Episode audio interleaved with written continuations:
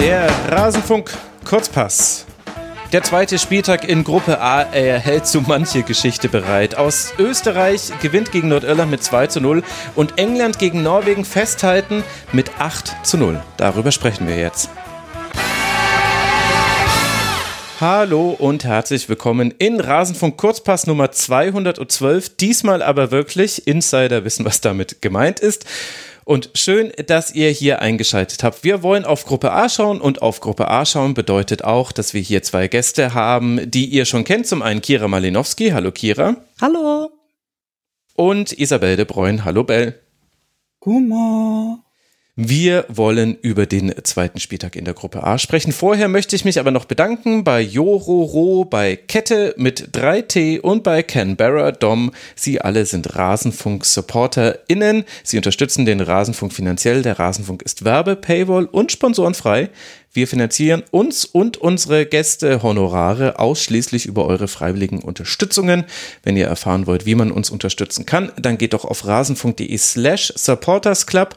Und weil mich neulich jemand darauf hingewiesen hat, da kannte jemand unseren Shop nicht, sage ich es nochmal, unter kios.rasenfunk.de kann man auch wunderschönen Merchandise vom Rasenfunk kaufen und uns auch auf diesem Weg unterstützen.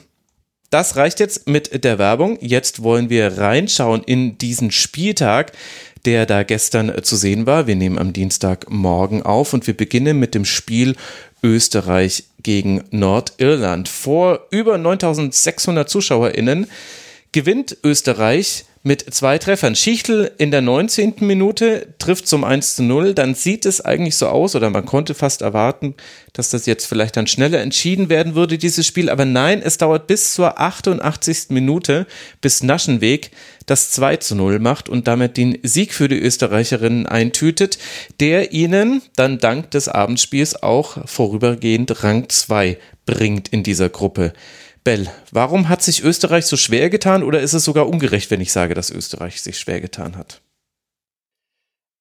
Mm, nee, es ist, es ist schon, finde ich, gerecht. Wobei Nordirland meiner Meinung nach deutlich organisierter wirkte, als das noch gegen Norwegen der Fall war in der Abwehrreihe. Sie haben es diesmal sehr, sehr gut geschafft. Also ich finde, das sind, das sind ähm, Stoppable Force meets Movable Object Vibes gewesen, weil einerseits war bei Österreich in der ersten Hälfte und quasi fast bis zum Ende ähm, die Zielspielerin auf den Außen, Barbara Dunst, immer wieder äh, immer wieder diejenige, an die der Ball verteilt wurde. Mhm. Und andererseits hat Nordirland es diesmal tatsächlich halbwegs geschafft, ähm, das Zentrum zuzumachen oder naja, relativ gut sogar geschafft. Ähm, aus dem Spiel heraus ist ja wieder eigentlich nichts passiert. Das waren ja wieder zwei Tore nach Standards, ähm, wie wir das von dieser EM mittlerweile, mittlerweile kennen und lieben gelernt haben. Dementsprechend wurden da, äh, wurden da österreichische Vorstoßversuche meistens relativ gut neutralisiert. Da kamen die einfach nicht so ganz klar mit dem doch immer wieder sehr körperbetonten, zweikampfbetonten Spiel der Nordirinnen. Und man muss auch sagen, ich finde, Nicole Biller hat, die ja im Zentrum steht für Österreich und die ja dann eigentlich die Abstauberin sein soll, mhm. die hat einfach bisher nicht so das beste Turnier.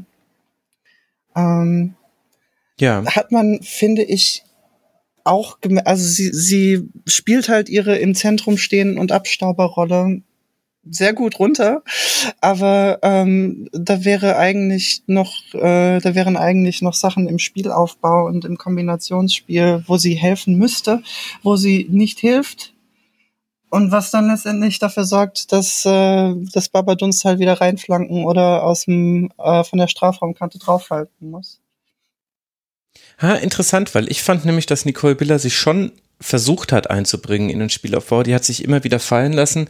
Ich hatte so das Gefühl, das größere Problem war dann, dass sie dann nicht wieder anspielfähig in der Spitze war. Also dass es da dann ein bisschen gedauert hat, bis sie dann quasi wieder an ihrer angestammten Position war. Das hatte aber auch meiner Meinung nach eben mit den Nordirinnen zu tun, die eben in einem 4-4-2 wirklich sehr diszipliniert diesmal standen, sich kaum aus der Position haben ziehen lassen und halt auch sehr, sehr gut im Verteidigen aller Hereingaben in den Strafraum waren. 37 klärende Aktionen hat Nordirland gesammelt und äh, bei Österreich gibt es äh, die entsprechende Statistik dazu, dass nur vier von 31 Flanken angekommen sind. Also das war, das hat mich erinnert an dunkelste Bundesliga, Männer-Bundesliga-Zeiten, möchte ich dazu sagen.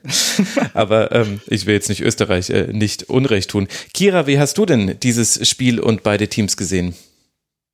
Ich würde mich äh, dir anschließen, dass äh, Nordirland das auf jeden Fall defensiv äh, viel organisierter gemacht hat und dadurch natürlich auch Österreich Probleme hatte und ähm, dadurch, dass äh, Biller immer wieder versucht hat, im Spielaufbau die eigene Mannschaft, das eigene Zentrum zu unterstützen, war es dann für sie natürlich eben schwierig, vorne wieder die Anspielposition oder Anspielerin zu sein generell hatte ich das Gefühl, dass Österreich im letzten Drittel wenig Lösung gefunden hat. Also hm. mal einen Pass in die Tiefe oder spielen und gehen oder über mehrere Stationen das laufen zu lassen und dann eben den entscheidenden Pass in die Schnittstelle zu spielen, das habe ich wenig gesehen.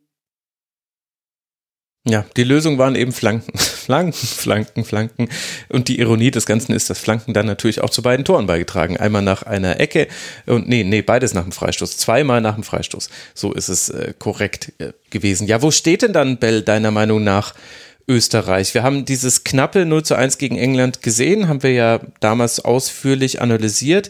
Jetzt dieses 2 zu 0 gegen Nordirland, was ja auch nicht unverdient war. Also bei allen Dingen, die Nordirland gut gemacht hat, hat man ja dennoch auch noch einen Unterschied gesehen in der spielerischen äh, Qualität.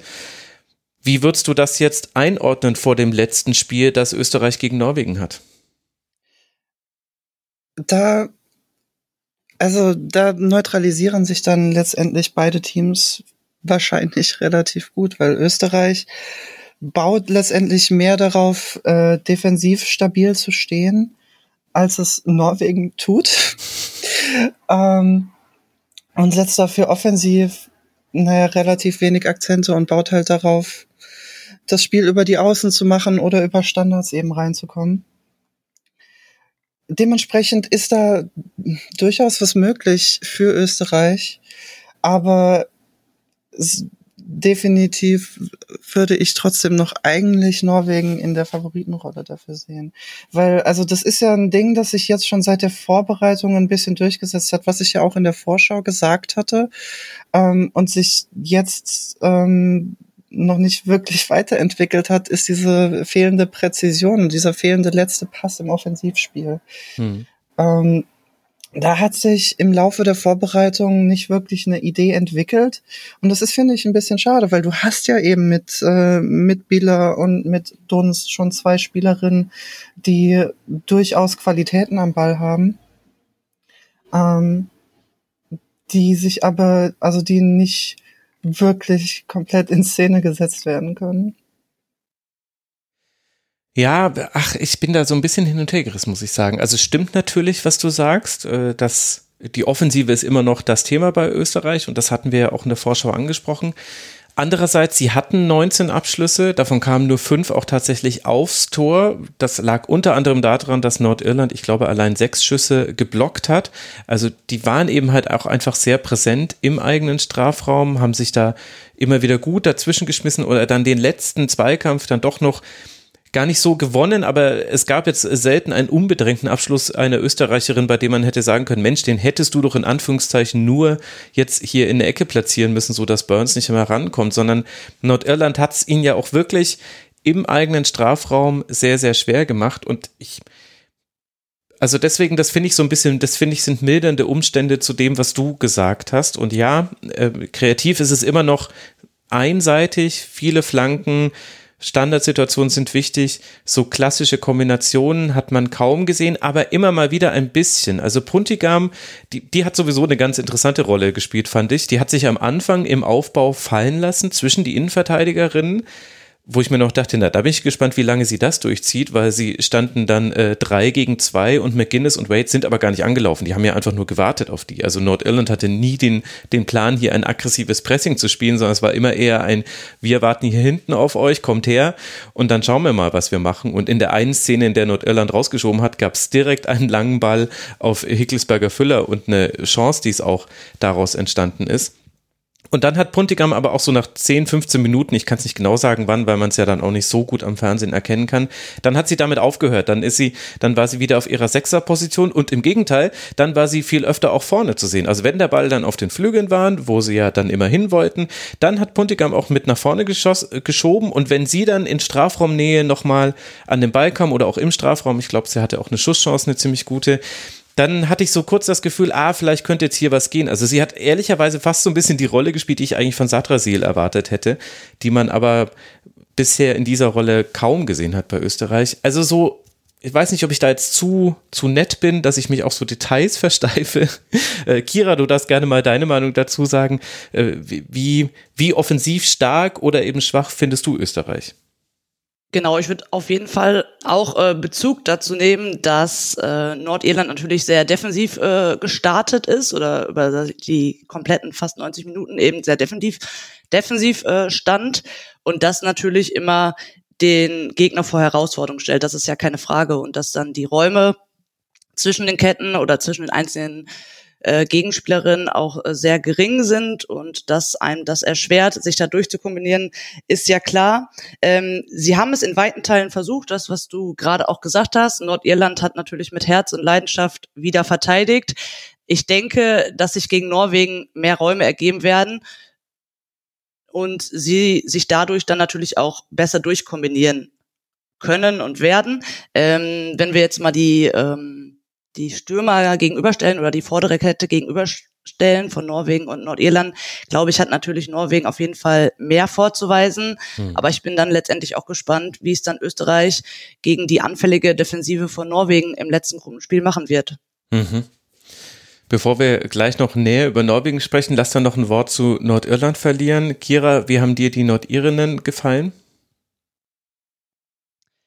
Besser als im ersten Spiel, auf jeden mhm. Fall. Ähm, das sah, wie ihr beide gerade schon gesagt habt, auf jeden Fall organisierter aus. Ähm, ich kann mich daran erinnern, dass ich im ersten Spiel gesagt habe, dass teilweise die, sie zu dritt oder zu viert angelaufen sind und damit ein Pass überspielt worden sind.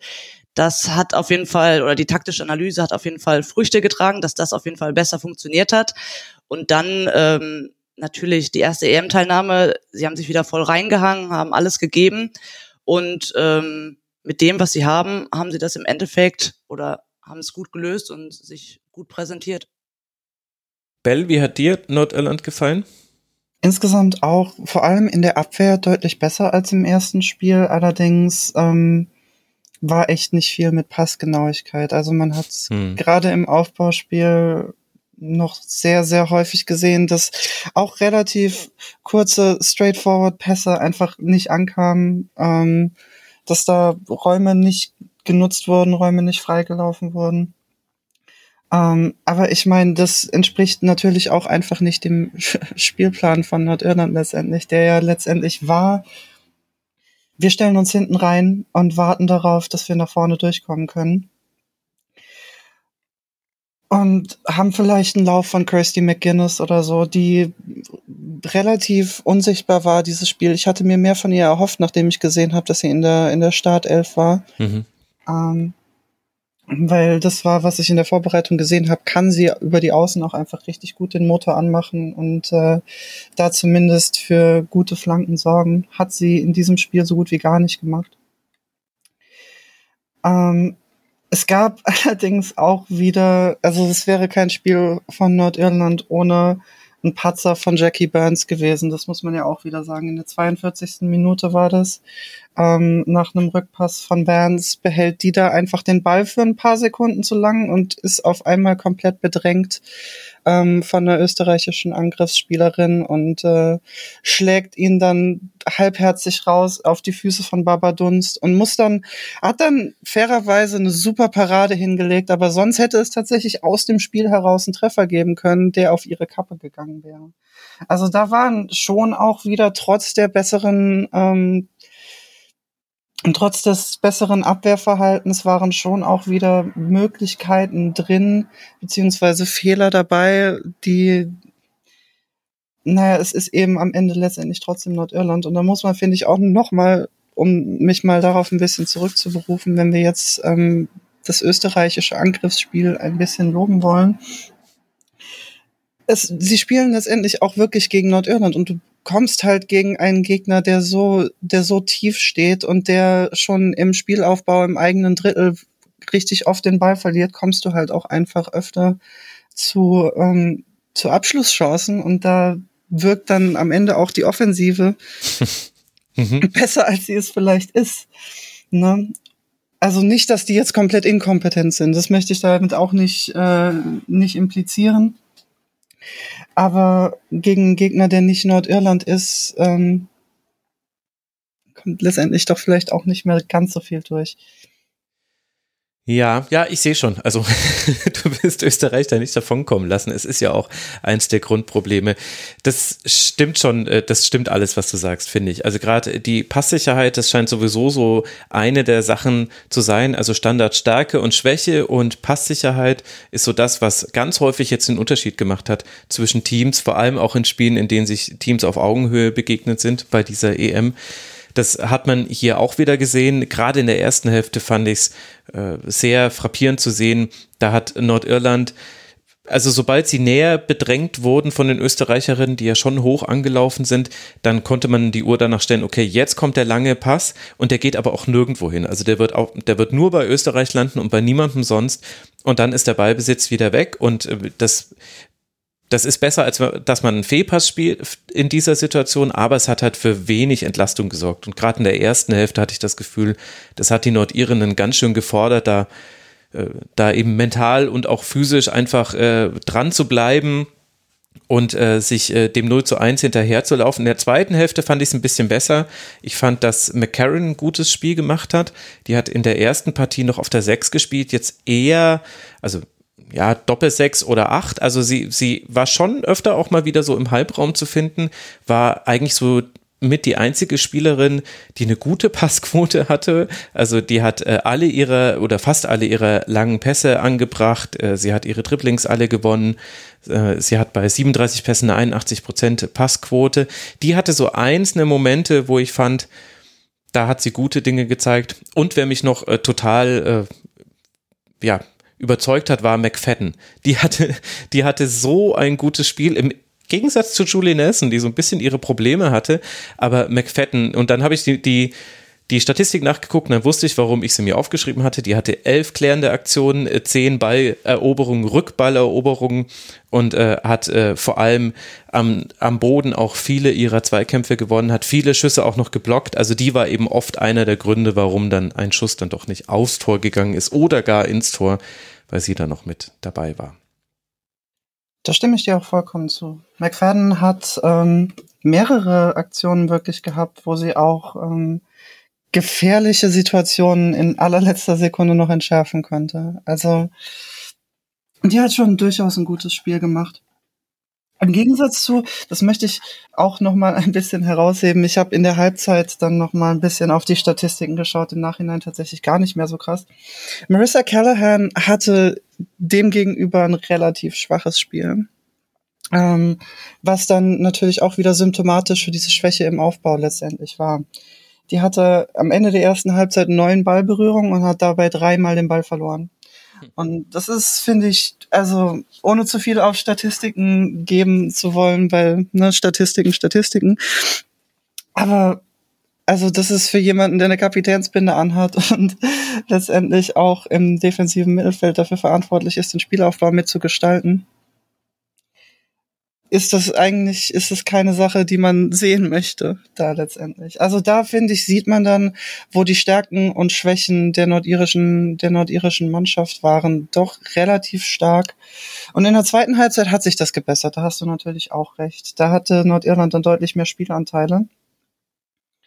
Ist aber, ist aber dann nicht wirklich, trotzdem nicht wirklich gefährlich geworden. Ja, klar, das ist, ähm, also da hatte ich auch auf McGuinness ein bisschen gehofft, dass die da für Wirbel sorgt. Aber ja, klar, also wir sprechen immer noch über Nordirland und bei McCallahan, das weiß ich noch, da habe ich auch die Statistik nachgeguckt, da werden mir aber zehn Pässe, die sie gespielt hätte, in 85 Minuten angezeigt und ich traue ehrlich gesagt dieser Statistik nicht, die ich da auf FODMOB habe. Da irgendwie im Frauenfußball muss man da noch viel, viel kritischer sein, weil man es nicht mit einer zweiten Quelle überprüfen kann und dann einen anderen Datendienstleister hat. Also es ist alles derselbe. Aber definitiv hat sie dem Spiel nicht ihren Stempel aufgedrückt. Das, das denke ich, kann man auf jeden Fall so sagen. Also, das war Österreich gegen Nordirland. Und dann hatten wir ja noch das äh, mit Spannung erwartete Aufeinandertreffen von England und Norwegen. Und das war ein historisches Spiel. Es war, es war krass. Bei vor fast 29.000 ZuschauerInnen in Brighton passiert folgendes. Stanway in der 12. Minute, Hemp in der 15. Minute, White in der 29. Minute, Mead in der 34. und 38. White in der 41. Minute. Und dann steht es, falls ihr nicht mitgezählt habt, liebe Hörerinnen und Hörer, 6 zu 0 zur Halbzeit pro England.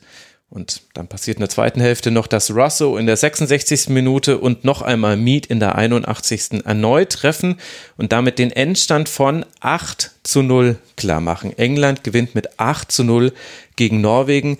Kira, wir haben in unserer EM-Vorschau viel darüber gesprochen, ob England mit dem Druck wird umgehen können, ob man es schafft, seine Offensive auf den Platz zu bekommen. Ich bin verhalten optimistisch, dass das vielleicht klappt bei diesem Turnier. Wie geht es dir? Ganz vielleicht würde ich dir da zustimmen. Ich glaube, jetzt haben wir endlich mal das England gesehen oder ja genau, das England gesehen, was wir uns alle erhofft haben oder worauf wir eben auch in der Vorschau geschaut haben, nämlich auf diese geballte ähm, Angriffskraft da vorne und zwar durchweg in der ganzen Reihe.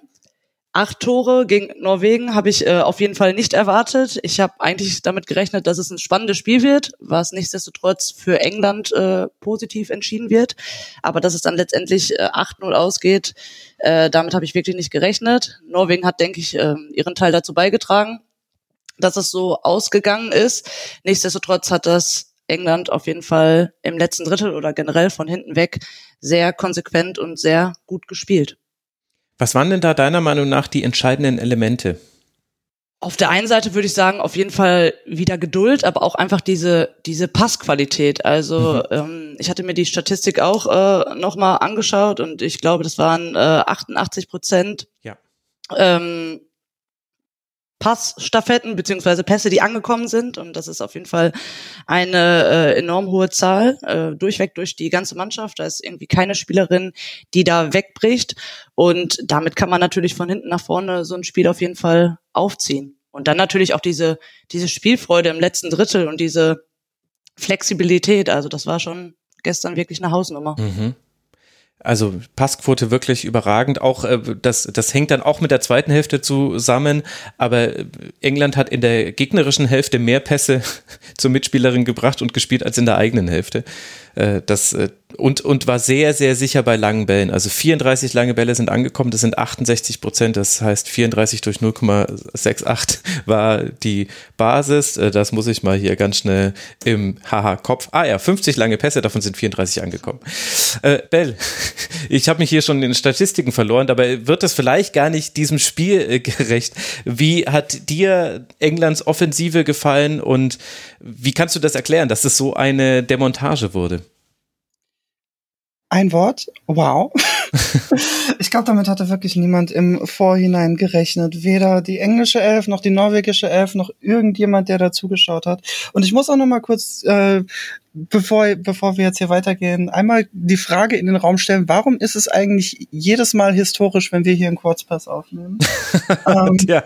Ja, weil das schon so ein historisches Ereignis ist, wenn wir uns technisch überhaupt hören. Das ist jetzt ein Insider zwischen uns dreien. Aber ja, also es war, es kam dann auch wirklich einfach alles an und es war einfach eine unfassbare Spielfreude, die dann letztendlich auch von, von England vermittelt wurde.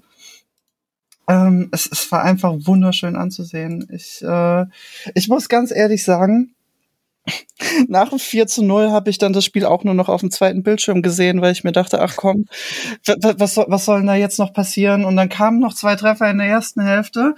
Ähm, und man, da muss man auch noch mal dazu sagen, ähm, acht Tore, sieben davon aus dem Spiel heraus. Mhm. Ähm, wer gut zugehört hat, ich habe es ja vorhin schon gesagt, das ist bei dieser EM nicht selbstverständlich. Ähm, die meisten Tore hier entstehen, ent, sind bisher dann doch durch Standards entstanden. Und das, das bringt es eigentlich, finde ich, doch nochmal relativ gut zum Ausdruck. Die sind hungrig, die haben wirklich, ähm, die haben auch wirklich ein 1A-Kombinationsspiel. Also selbst in der, ich, ich versuche gerade auch noch die, die Statistiken zu finden. ähm, nicht die Statistiken zu finden, sondern äh, zu finden, welche Spielerin ich denn da meinte. Es war eine, die eingewechselt wurde in der zweiten Hälfte. Ähm, Jill Scott, mhm. die dann auch in der, was war das, 75. oder 80. Minute einfach nochmal einen absoluten Sprint hinlegt und die Außenbahn komplett, komplett ausspielt bei, äh, bei Norwegen. Ähm, und dann nochmal eine Zuckerflanke reinbringt, die nicht zu einem Tor geführt hat, wenn ich mich richtig erinnere. Mhm. Aber ähm, trotzdem beim Stand von 8 zu 0 einfach immer noch weiter nach vorne zu gehen und zu sagen, da geht noch was, komm, wir, hier, ist, hier ist noch nicht vorbei, es ist, es ist vorbei, wenn es abgepfiffen wird, ähm, zeigt doch einfach, da die wollten da ein Statement raushauen. Und das haben sie ja auch gemacht. Gegen eine norwegische Mannschaft, die zugegebenermaßen in der Abwehr auch absolut wie Statistin wirkte. Ähm, ja, da würde ich gerne mal drüber sprechen mit euch beiden. Denn, also, dass man mal einen schwachen Tag hat, das ist klar. Also das äh, Stories die wird nicht gerne an diesen Abend zurückdenken. Und letztlich ist es dann auch gar nicht mehr wichtig, ob das wirklich ein Strafstoß war, der zum 1 zu 0 geführt hat. Also ich glaube, es war so deutlich, dass äh, da niemand jetzt die These vertreten würde, oh, das Spiel hätte aber ganz anders laufen können, wenn dieser finde ich, zweifelhafte Strafstoß nicht gegeben worden wäre von Rim Hussein, weil, weil es folgten eben noch viele andere Fehler. Auch Blagstad hat sicherlich äh, auch, also, also jeder in der letzten Reihe und aber auch die Reihen davor, also Engen war nie in einem, in einem Laufduell äh, erfolgreich oder war überhaupt mal in der Nähe, auch mal einen, einen Klatschpass zum Beispiel irgendwie aufzunehmen oder zu antizipieren. Aber jenseits von eben quasi diesen Einzelleistungen, Kira, Norwegen das war immer wieder so, also England hat am Anfang vor allem viel mit Diagonalbällen äh, gespielt, äh, lange Bälle eben auf Hemp, auf Mead, das haben wir auch schon im Eröffnungsspiel gesehen und nicht immer war es so, dass man sehen konnte, was da gerade in der norwegischen Abwehr passiert, deswegen gab es so drei, vier Situationen, da kam der lange Ball, die Kamera schwenkt und man sieht, krass, warum ist denn Mead jetzt schon wieder hinter Blackstad? Wo ist denn die gerade? Warum haben die da schon wieder so viel Platz? Kannst du das erklären, wie das gekommen ist, dass Norwegen da auch schon beim Stand von 0 zu 1, 0 zu 2, 0 zu 3 auch im Stellungsspiel offenbar ja sehr einfache Fehler gemacht hat, fand ich. Ich hatte den Eindruck, dass sie sich auf jeden Fall darauf konzentriert haben, das Zentrum zuzuhalten, mhm. dafür aber die Außen komplett außer Acht, gelassen, außer Acht gelassen haben. Im, am Anfang, also in der ersten Halbzeit, haben sie ja noch im Endeffekt im, oftmals im Mittelfeldpressing im 4-4-2 verschoben. Mhm. Da war schon enorm viel Platz auf den Außen und ähm, eigentlich müsste Norwegen es wissen, dass man eine Meet, eine Hemp außen kein, keine Zeit und keinen Raum lassen darf. In der zweiten Halbzeit ähm, hat Norwegen dann auf 5-4-1 umgestellt und selbst dabei hatten immer noch die Außen genug Zeit, den Ball anzunehmen und in Ruhe zu schauen, was sie machen sollen. Oder eine Außenverteidigerin konnte noch nachschieben, sodass da Überzahl auf den Außen auf jeden Fall war ich kann mir das, ich kann mir das wirklich nicht erklären. Also wenn man mit fünf Leuten da hinten steht und es eigentlich äh, üblich oder oftmals so ist, dass man nur mit vier da steht, sollte es möglich sein, dass man direkt an der Gegenspielerin dran ist. Aber das haben sie in keinster, in keinster Situation oder in ganz wenigen Situationen nur geschafft, ähm, dafür das Zentrum zugehalten, aber das hat sich dann natürlich nicht bewährt.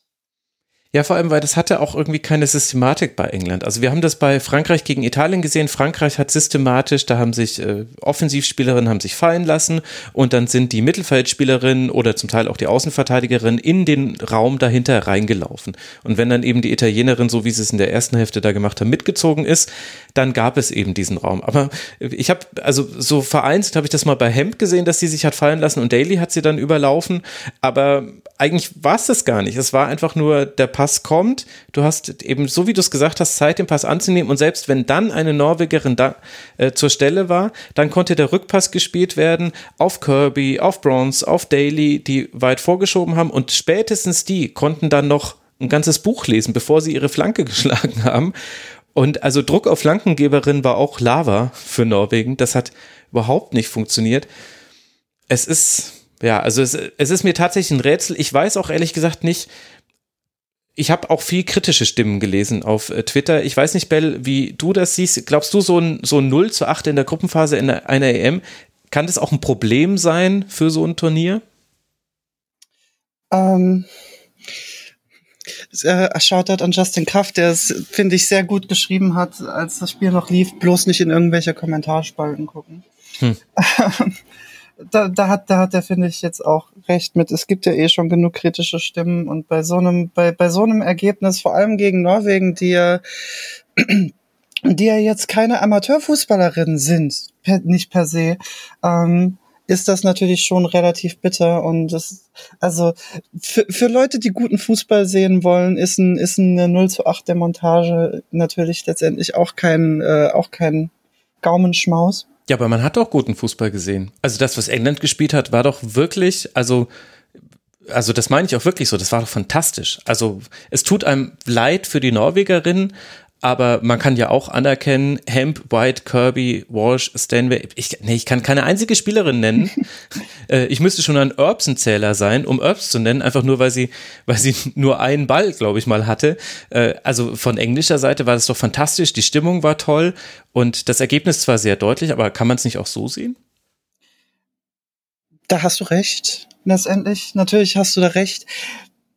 Man muss dazu aber, also es, es zeigt halt doch auch relativ deutlich das Leistungsgefälle im Frauenfußball immer noch an. Mhm. Und ähm, naja, also es, es wäre, es wäre nicht an jedem Tag 0 zu 8 ausgegangen, muss man ja auch nochmal dazu sagen. Das war jetzt echt einfach Norwegen nochmal auf den falschen Fuß erwischt, dass sie wirklich keinen Zweikampf gewinnen konnten, keine Räume zumachen konnten. Ich glaube, es war das 3 zu 0 oder das 4 zu 0. Ich habe es ja nochmal im Replay angesehen, wo die Innenverteidigerin einfach umdribbelt wird und dann steht, da steht da entweder Alan White oder Beth Mead komplett allein vorm Tor. Ähm, ich würde das Spiel letztendlich trotzdem nicht als Werbung für den Frauenfußball verkaufen, weil so eine mhm. einseitige Demontage ist, äh, ist, ist dann eigentlich keine, keine Sache, die man, die man Leuten zeigen möchte, wenn man ihnen etwas, wenn man ihnen die den Wettbewerb schmackhaft machen möchte. Weil eigentlich möchtest du Spiele auf Augenhöhe sehen, eigentlich möchtest du Spiele sehen, bei denen beide Teams ihre Stärken haben und die auch ausspielen und nicht nur ein Team, das komplett überrennt. Muss man dazu sagen, ist ja letztendlich auch immer noch die Gruppenphase und wir haben ja auch Frankreich gehabt, das 5 zu 1 gewonnen hat und Deutschland gehabt, das 4 äh, zu 0 gegen Dänemark gewonnen hat. Also vielleicht sehen wir das dann noch ähm, sehen wir das dann noch im Finale, Halbfinale, Finale. Hoffentlich sehen wir das dann noch. Ähm, es hat nur, finde ich, auch klar gemacht, England spielt gerade einfach wirklich auf Weltklasse-Niveau. Und ähm, da ist es dann halt einfach schwierig ranzukommen, wenn man, wenn man da in Norwegen letztendlich ist. Mit ähm, Abwehrspielerinnen, die zwar Abwehr spielen können, aber sich eigentlich wohler gefühlt hätten im Mittelfeld, so wie ich das, so wie ich das mitbekommen habe. Da sind auch viele, die eigentlich lieber Mittelfeldspielerinnen wären, aber ähm, müssen sowohl im Verein wie auch in der Nationalmannschaft jetzt halt auch einfach auf die Abwehr ausweichen, weil wer soll da sonst stehen? Und ja. Ja, ja, also ich, ich verstehe deinen Punkt. Ich äh, gehe da schon auch in Teilen mit. Ich möchte nur kurz aber darauf hinweisen, zum Beispiel bei der WM 2018 hat England gegen Panama 6 zu 1 gewonnen in der Gruppenphase. Also das ist das, also ich, ich sehe, ich sehe diesen Punkt schon auch und ich fand es jetzt auch ehrlich gesagt jetzt nicht nur toll, dass es ein 8 zu 0 war. Aber äh, ich finde schon interessant, dass diese Argumentationslinie beim Frauenfußball sofort ausgepackt wird. Da wird dann auch sofort gesagt, ja, und in der Qualifikation, da gibt es ja gar keine richtigen Gegnerinnen, da gewinnen die immer alle und sehr deutlich und es ist relativ langweilig. Und ich denke mir so, ja, aber du hast auch ein 6 zu 1 von England gegen Panama bei der WM 2018. Du hast eine deutsche Männernationalmannschaft, die in, in ihrer kompletten Geschichte erst zwei WM-Qualifikationsspiele verloren hat. Also so geil ist es auch nicht im Männerfußball. Also vielleicht bin ich da jetzt wieder ein bisschen zu zu überkritisch, aber ich, ich finde es interessant, dass dann, das wird dann gleich problematisiert beim Frauenfußball, während beim Männerfußball wahrscheinlich wir uns nicht davor retten könnten vor Schnittmontagen von krassen Toren der Engländer und wow, Wahnsinn, wie geht's bei denen ab und jetzt Football is coming home, aber diesmal wirklich und so weiter. Also ja, das, äh, das war so, so zumindest Gedanken, die ich, die ich gestern schon hatte, als schon während des laufenden Spiels. Und wie gesagt, ich fand es auch nicht. Also ich hätte mir auch ein engeres Spiel gewünscht und mir tat Norwegen auch leid. Aber ich finde, man kann dann schon auch anerkennen, dass dieses englische Team wirklich sehr viel von dem Potenzial, was es hat, auf den Platz bringt. Und das war die große Frage, die wir uns alle gestellt haben. Schaffen sie das? Kira, wir haben dich jetzt so ein bisschen rausgelassen. Äh, was, was möchtest du dazu sagen? Oder willst du einfach mal über die hervorragenden Engländerinnen reden und wir loben sie nacheinander? Ich finde auf jeden Fall, dass man anerkennen muss, was England gestern da abgeliefert hat. Natürlich haben dann auch äh, teilweise ja gruppentaktische äh, Fehler dazu geführt, dass ähm, dass die Tore entstanden sind, aber dann teilweise auch im letzten Moment dann individuelle Fehler von Norwegen. Aber England hat das natürlich dann auch äh, super ausgespielt. Beim 2 zu 0 beispielsweise lässt Mead den Ball super auf Bronx klatschen. Äh, Blackstadt macht dann leider den Ball mit raus, also nimmt nicht die Gegenspielerin auf, sondern mhm. folgt dem Ball. Äh, dadurch äh, ist der Pass von Bronx ähm, auf Mead wieder machbar, der natürlich aber auch haargenau kommt, ein super Pass wieder. Und dann stehen da zwei Spielerinnen, Hemp und Wright, am, am zweiten Pfosten und dann können die eigentlich sich noch besprechen, wer da den Ball einschiebt. Also es war einfach super gemacht, aber Blackstadt natürlich auch nicht so gut verteidigt. Genauso sah es im Endeffekt auch beim, beim 3 zu 0 aus, genau.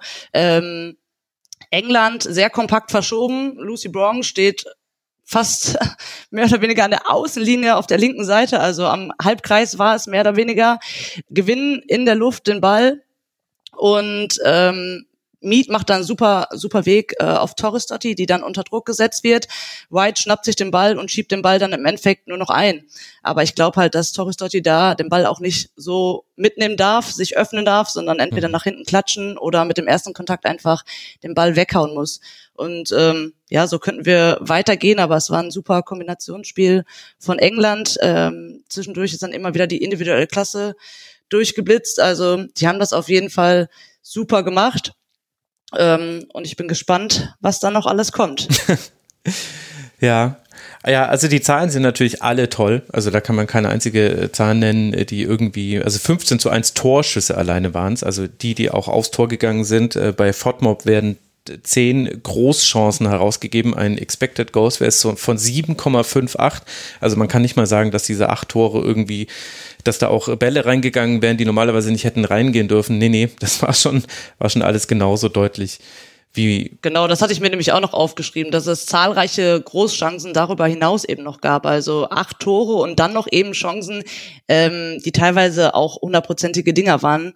Dann hätte das alles auch noch, noch anders aussehen dürfen und können. Jetzt würde mich mal dein Blick als äh, Trainerin auch interessieren und als Ex-Spielerin. Jetzt wartet noch ein Spiel gegen Nordirland auf England und durch diesen deutlichen Sieg ist im Grunde der, der Platz eins ist nicht mehr zu nehmen. Würdest du da jetzt rotieren oder die Sachen sich verfestigen lassen, die man ja jetzt hier sehen konnte gegen Norwegen. Also da haben ja auch sehr viele Dinge, auch im Gruppentaktisch bei England haben sie ja sehr gut funktioniert. Bei Norwegen war eher das Problem. Was erwartest du da fürs letzte Spiel? Ja, da muss man natürlich abwägen. Auf der einen Seite natürlich für die Spielerinnen, die bis jetzt noch wenig Spielzeit bekommen haben, bis gar keine Spielzeit, ist es natürlich absolutes Highlight, dann bei der EM auch von Anfang an zu spielen und äh, die Spielzeit oder Spielminuten eben zu bekommen. Das kann natürlich dann auch die Stimmung innerhalb des Teams fördern und aufrechterhalten. Ähm, auf der anderen Seite natürlich muss man die anderen Spielerinnen, die jetzt äh, zweimal von Anfang an gespielt haben, auch irgendwie im Rhythmus halten, ähm, dass sie weiterhin ja auf dem Level bleiben, wo sie jetzt gerade sind. Das ist, das ist wirklich ein Abwägen. Ich glaube, ich ich würde teilweise rotieren, aber dann gegebenenfalls, oder nicht gegebenenfalls, ich würde in der zweiten Halbzeit dann aber auch die Spielerinnen spielen lassen, auf die ich dann sehr wahrscheinlich im nächsten Spiel auch setzen werde. Aber man darf, glaube ich, auch nicht außer Acht lassen, dass natürlich jetzt mit Corona es auch immer wieder sein kann, ja. dass mhm. eine aus den elf, ersten elf eben wegfällt, sodass dann eben es auf die zwölfte, dreizehnte, vierzehnte Spielerin eben ankommt. Und deswegen ist es, glaube ich, auch wichtig, denen eben Wertschätzung entgegenzubringen und bei so einem Spiel dann am Freitag auch mal die von Anfang an spielen zu lassen. Also ich habe gerade noch mal geguckt bei der EM 2017, da hat Niederlande sein erstes Spiel gegen Norwegen übrigens mit 1 zu 0 gewonnen in der Gruppe, dann gegen Dänemark mit 1 zu 0 und im letzten Spiel gegen Belgien war es dann nämlich, glaube ich, auch so, dass es relativ sicher war, dass man Erster werden würde. Da hat allerdings damals Sarina Wiegmann nicht rotiert, also hat weiter die vermeintlich beste Elf spielen lassen. Wobei ganz so eindeutig wie jetzt war die Konstellation damals nicht. Also ich weiß nicht, ob man es komplett vergleichen kann. Bell, was erwartest du dir, wenn du jetzt auf das letzte Spiel von England blickst? Und äh, dann lasst uns noch kurz ein paar Worte über Norwegen verlieren. Das, es ist halt auch ein Spiel gegen Nordirland. Ähm, und da hat England schon in der Form, wo sie jetzt nicht gerade aus einem 8-0, aus einer 8-0-Demontage kam, schon bewiesen, dass sie ähm, die Nummer von Nordirland letztendlich einfach haben. Die haben ja schon dieses Jahr auch 0 zu 5, äh, 5 mhm. zu 0 schon gewonnen gegen Nordirland. Also wenn ich Nordirland, das nordirische Team bin und dieses Spiel sehe, dann ähm, wird mir doch schon ein bisschen klamm. Zugegebenermaßen, die Abwehrreihe von Nordirland steht ist hat jetzt vielleicht ist jetzt doch vielleicht ein bisschen eingespielter, ähm, aber wenn eine Hemp oder eine Mead oder eine White letztendlich aufdreht und es auch will, dann ähm, sehe ich da auch nicht sonderlich viele Chancen. Die Frage ist halt dann letztendlich, wie hoch. So. Ähm, was Norwegen angeht, und da ist es dann tatsächlich schon wieder ein bisschen spannender, weil Österreich ja jetzt auch noch legitime Chancen dann hat auf äh, eine Teilnahme am Viertelfinale, mhm. je nachdem, wie, wie, wie das Spiel dann am dritten Spieltag ausgeht. Weil das ist ja auch das direkte Duell Österreich gegen Norwegen. Ein Unentschieden reicht jetzt. Denn nach dem direkten Vergleich geht es um die Tordifferenz und die ist logischerweise bei Österreich besser. Und übrigens, England ist auf jeden Fall schon Gruppenerster. Die können gar nicht mehr eingeholt werden, weil die den direkten Vergleich gegen Österreich und Norwegen ja gewonnen haben. Also das hat Österreich wirklich in eine bessere Ausgangslage gebracht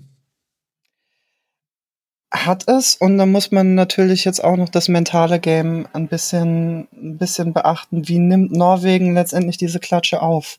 Kommen die dann zurück und wollen nochmal oder ähm, sind die davon jetzt natürlich ein bisschen, ein bisschen demotiviert einfach? Das kann man nicht so absehen und ähm, das ist jetzt alles reine Spekulation natürlich letztendlich, aber das ist natürlich auch ein Faktor, der, der noch ein bisschen reinspielt, wenn man eben so ein 0 zu 8 im Rücken hat. Mhm. Kira, was würdest du den Norwegerinnen sagen, wenn du ihre Trainerin wärst? Dass sie sich auf jeden Fall anders präsentieren müssen als gegen, gegen England. Also ich hatte teilweise das Gefühl, dass sie sich das einfach über sich ergehen lassen und auch mhm. die Spielerinnen, die dann noch so reingekommen sind, einfach sich eingegliedert haben, aber da kein Aufbäumen war, dass da auf jeden Fall mehr kommen muss, aber dass natürlich auch der Trainer dafür verantwortlich ist, sie besser einzustellen, weil das hat taktisch auf jeden Fall gegen England nicht hingehauen. Hm, in beiden Formationen, weder 4-4-2 noch 5-4-1. Genau.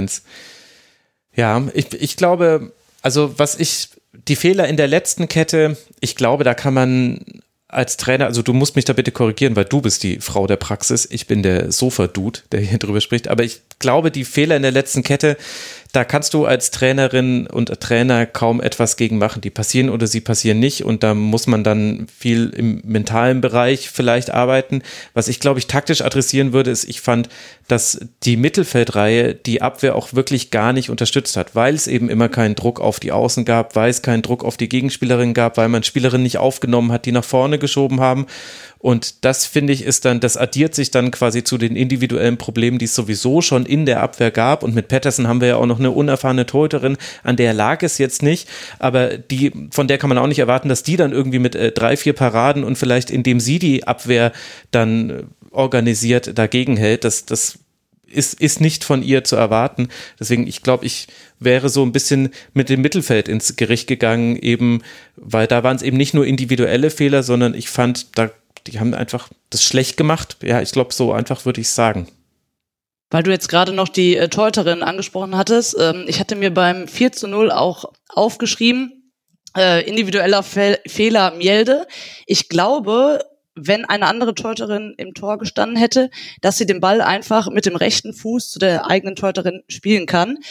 Ich glaube aber, dass ja. sie sich vielleicht mhm. nicht sicher gefühlt hat und äh, dementsprechend da irgendwas anderes versucht hat und äh, dann der Ball eben dort gewonnen werden konnte und äh, der dann letztendlich auch zum 4 zu 0 geführt. Aber definitiv, was du auch gesagt hast, in der Mitte muss auf jeden Fall mehr Unterstützung kommen und auch die Abstände zwischen den Ketten, die dürfen auf jeden Fall nicht so groß sein. Was ich mir natürlich bei der Ausstellung auch gefragt habe, warum da im Zentrum gewechselt worden ist. Ich weiß nicht, ob das taktische Gründe hatte oder mhm. verletzungsbedingte, wobei Manum dann natürlich auch noch in der 60. Minute reingekommen ist. Vielleicht hätte das mhm. auch zu mehr Stabilität geführt. Ähm, das kann man jetzt nur vermuten. Mhm. Ja, stimmt. Also Borisa hat da gespielt und eben nicht Manum, die im Auftaktspiel gegen Nordirland da eigentlich eine gute Partie gemacht hat. Ich weiß noch, dass wir sie damals gelobt haben. Zumindest weiß ich noch, dass ich über ein Wortspiel mit äh, Manum nachgedacht habe, aber Manum Manum äh, hätte nicht funktioniert. Also das hätte man nicht verstanden. Deswegen habe ich mich dagegen entschieden. Gut, wir werden ja sehen, wie dann der letzte Spieltag läuft. Der wird am 15. Juli ausgespielt. Nordirland gegen England und Österreich gegen Norwegen. Die spielen dann Platz 2 aus. Und England kann bis dahin einfach dieses 8 zu 0 noch genießen und alle anderen Diskussionen, die werden ja sowieso nebenher geführt. Ihr zwei, ich danke euch sehr, sehr herzlich. Danke an äh, Belle de Bruyne. Danke dir, liebe Isabel. Es war mir mal wieder ein Fest aber mir ebenso und herzlichen Dank auch an Kira Malinowski. Danke dir, Kira. Gerne. Und euch, lieben Hörerinnen und Hörern, äh, danke fürs Zuhören. Das war Rasenfunk Kurzpass Nummer 212. Am heutigen Tag spielt ja auch das deutsche Team. Das heißt, ihr findet in der Nacht auf Mittwoch eine Schlusskonferenz zum Spiel Deutschland gegen Spanien. Kann man auch als Leckerbissen bezeichnen. Und dann am Mittwochvormittag werdet ihr einen Kurzpass hören, in dem wir dann unter anderem auch über Dänemark gegen Finnland sprechen werden. Bis dahin, bleibt gesund, kommt gut durch den Tag. Macht's gut. Ciao.